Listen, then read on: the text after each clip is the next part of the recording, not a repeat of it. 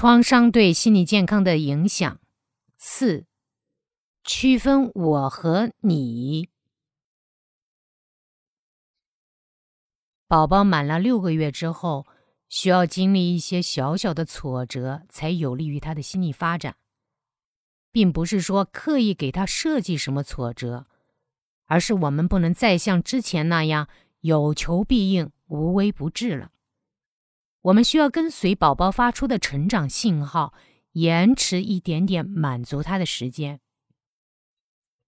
宝宝在妈妈子宫里的时候，身体、心理和妈妈都是融为一体的。刚刚出生的时候，身体虽然离开了妈妈，但心理上还是和妈妈共生的。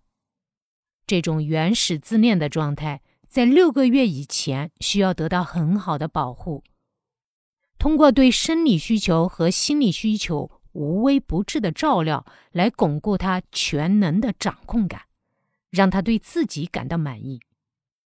通过和母亲高质量的情感连接，来搭建通向现实世界的桥梁，让他对外部世界感觉安全。身心发育良好的婴儿到了六个月左右，就会开始朝向外部探索。这个发展阶段的标志是，宝宝开始挑人了，其他人抱他，他会不太舒服。始终会把头扭向最重要的那个养育者，一般都是妈妈。在六个月以前，婴儿在心理上还不能区分我和你，他把所有照料他的人都当成自己的一部分，不是另外一个人，所以无论是谁抱他都没有关系。但是，一个发育良好的宝宝在六个月左右。就会开始分辨哪一个照顾者才是妈妈。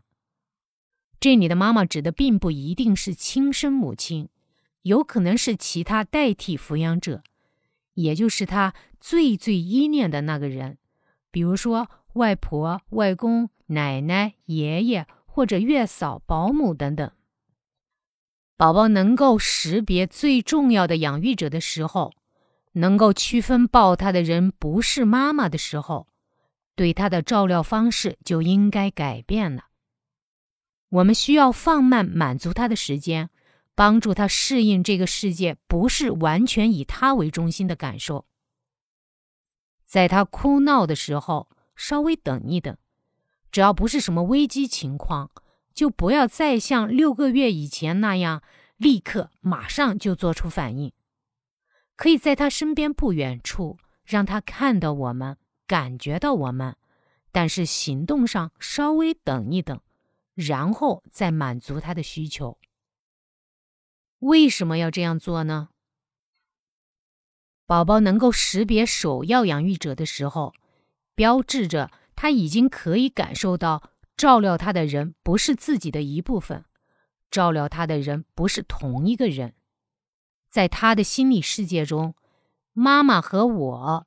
即将从共生的状态朝向分离发展，他需要感知到妈妈是另外一个人。恰当的延迟满足能够帮助宝宝强化这种感知，这是一个重要的心理发展阶段，也可以说是神经系统发育的关键时期。我们要跟上宝宝的发展节奏，配合他发展出区分。我和你的心理功能，避免他一直停留在原始自恋的状态。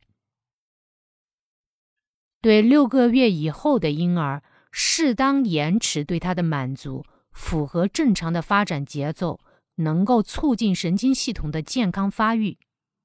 毕竟，人不能一直活在“我是世界的中心”这种状态一辈子，人需要适应社会。需要懂得别人和自己有区别，而这个发展任务其实就是从六个月左右开始的。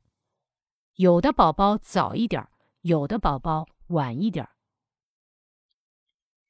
抬头、翻身、爬行、端坐、站立、行走，宝宝逐渐学会了掌控自己的身体。他不会一直紧紧依偎在妈妈的怀里，偶尔可以从妈妈身边走开去，探索一些他之前没有接触到过的东西，然后又会返回妈妈身边依偎一会儿，就像充电一样。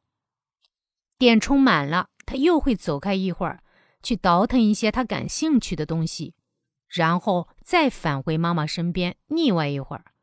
充满电后，又再次出发，一次又一次。宝宝探索的距离越来越远，需要充电的时间越来越短。宝宝对掌控自己的身体越来越熟练，对周围的事物越来越熟悉，而且妈妈就在不远的地方等待着，自己随时都可以回到那个温暖的、安全的避风港。在这种分开重聚、分开重聚。不断重复的实践过程中，宝宝反反复复的检验了自己独立探索的能力，反反复复的检验了自己背后有坚实的靠山。他对自己独立的信心会越来越大，就不会再保持和妈妈在心理上融为一体的状态。他准备好了心理层面的出身，他准备好了成为一个独立的个体。